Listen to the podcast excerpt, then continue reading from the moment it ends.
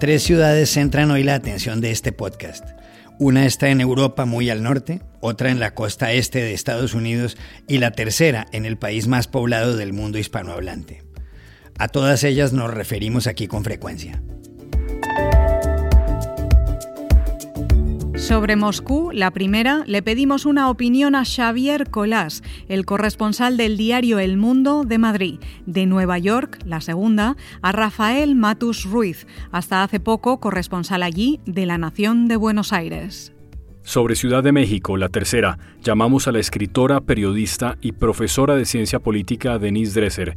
Todos dijeron cosas, vale la pena oírlos. Hola, bienvenidos a El Washington Post. Soy Juan Carlos Iragorri, desde Madrid. Soy Dori Toribio, desde Washington, D.C. Soy Jorge Espinosa, desde Bogotá. Es miércoles 18 de agosto y esto es algo que usted debería saber hoy.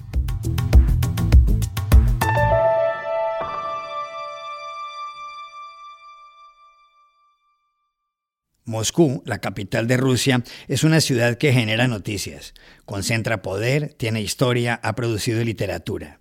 Le preguntamos a Xavier Colás, el corresponsal del diario madrileño El Mundo, ¿qué es para él Moscú? Para mí Moscú es la ciudad de la libertad individual, pero escenificada en los decorados del viejo totalitarismo de la Unión Soviética. Es una ciudad donde puedes vivir a tu aire, eh, a la misma hora puedes estar bailando bachata en el parque Gorky a las 11 de la noche o eh, trabajando o ir a cenar después a las 4 de la mañana a un, a un restaurante y si vas solo sentarte en una mesa para cuatro porque nadie te va a preguntar por qué, te sientas ahí. Lo mismo a la hora de conducir o de aparcar. Hay demasiada, demasiada libertad individual incluso algunas veces y todo esto sucede en una ciudad donde seguimos viendo eh, seguimos teniendo de fondo los edificios eh, estalinistas, la odio y el martillo, está por todos lados, todos son recuerdos de un pasado en el que todo estaba controlado, todo estaba monitorizado y muchas cosas, demasiadas, estaban prohibidas. Si tengo que decir más cosas de Moscú, destacaría sobre todo el metro, que para mí es el mejor del mundo. Es un metro donde no corres porque vayas a perder el metro, porque el siguiente está en apenas un minuto y diez segundos. Y también me quedaría con los parques, que han mejorado muchísimo en los últimos diez años, especialmente después del Mundial de Fútbol de 2018, donde el ayuntamiento hizo una inversión importantísima. Tanto el parque de Bedenja como el parque Gorky son a día de hoy el orgullo de la ciudad para muchos moscovitas y un pequeño paraíso verde en una ciudad que tiene un exceso, digamos, de, hormigón y de, y de cemento en sus edificios y en sus interminables avenidas. Por eso todos los moscovitas los, los valoran mucho y los, y los protegen. Yo creo que los cuidan mejor de lo que lo hacen ciudadanos de, de otras ciudades del mundo donde he estado. Nueva York ha sido para muchos la capital del mundo, la del Empire State, la del Central Park, la de los Yankees y los Mets y Grand Central Station. ¿Qué significa Nueva York para Rafael Matus Ruiz, que ha sido allá corresponsal de La Nación de Buenos Aires? Nueva York para mí es donde los sueños se hacen realidad. O como cantan Jay-Z y Alicia Keys, dos artistas que se forjaron en la Gran Manzana y le dedicaron estrofas, es la jungla de concreto donde no hay nada que no puedas hacer. Nueva York es una idea, es una actitud, es una ambición, es una energía, es esa pujanza de millones de inmigrantes que antaño llegaban en barco a Ellis Island que ahora aterrizan en JFK. Vivir en Nueva York es como vivir una película que nunca se termina. Frank Sinatra decía que Nueva York nunca duerme, pero me parece que eso es mentira. Nueva York duerme como cualquier otra ciudad. Quizás Sinatra ha querido decir que nunca se apaga del todo. Eso sí creo que es así. En Nueva York siempre tenés algo para hacer y siempre hay algo abierto.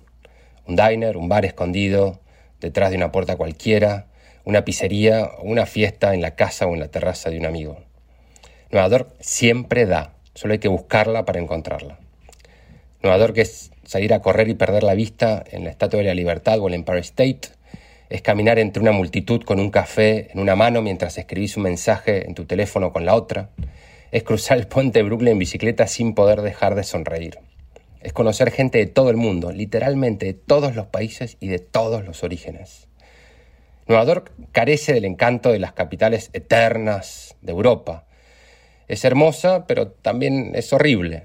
Es las torres de basura en Midtown y las ratas que corren en el subte, ese subte que nunca llega y que siempre tiene problemas, pero que también siempre te da arte, gente y que no para nunca, igual que la ciudad. Es las luces de Navidad en el invierno y un crisol de colores en el otoño, por lejos mi estación favorita. Nueva York es el ruido insoportable de ambulancias que surcan Manhattan, pero también es un violinista solitario tocando en Grand Central para personas apuradas, el Met, el MoMA, o un concierto al aire libre de la Filarmónica en Prospect Park una noche de verano. Cuando pienso en Nueva York, pienso que es esa mujer que te deslumbra, te encandila, y de la cual es inevitable que te enamores, pero con la que al final probablemente es mejor ser amante para toda la vida antes que casarse para siempre. Ciudad de México es inmensa, desordenada y muy interesante a la vez. El caos, la locura y la fascinación. A la escritora y profesora y periodista Denise Dresser la llamamos para preguntarle qué representa para ella ese lugar. ¿Qué es para mí la Ciudad de México? Es los murales de Diego Rivera en Palacio Nacional, las enchiladas suizas de Sanborns, los huevos rancheros y los chilaquiles con pollo que le sirven a uno en cualquier mercado, los libros en la librería Rosario Castellanos, los tacos al pastor con salsa y cilantro que como los domingos en la lechuza, el espacio escultórico al amanecer, el zócalo cualquier día, el paseo de la reforma andando en bicicleta los domingos, la forma en la cual los chilangos, así nos dicen a los de la Ciudad de México, se besan y se saludan y se dicen buenas tardes al subirse al elevador, las fiestas ruidosas los sábados por la tarde, los amigos que siempre tienen tiempo para tomarse una margarita en la terraza del San Angelín.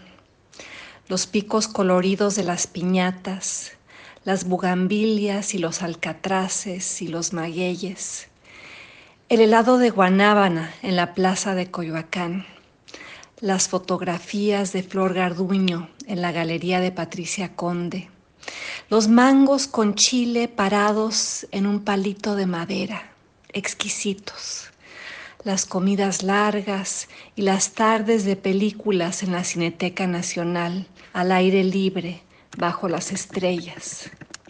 Las feministas marchando, creando ríos de pañoletas moradas y verdes por la capital.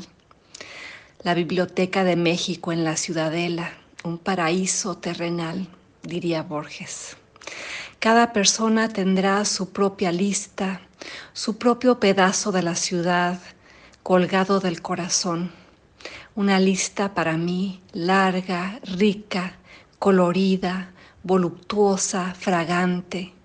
Una lista para amar a la Ciudad de México con amor perro, como lo hago yo, como invito a otros a hacerlo.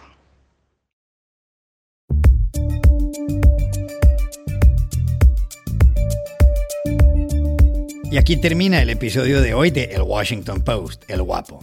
En la producción estuvieron Cecilia Favela y John F. Burnett. Por favor, cuídense mucho. Y pueden suscribirse a nuestro podcast en nuestro sitio web, elwashingtonpost.com, seguirnos en nuestra cuenta de Twitter, arroba el post, y también nos encontrarán en Facebook buscando el Post Podcast. Chao, hasta la próxima.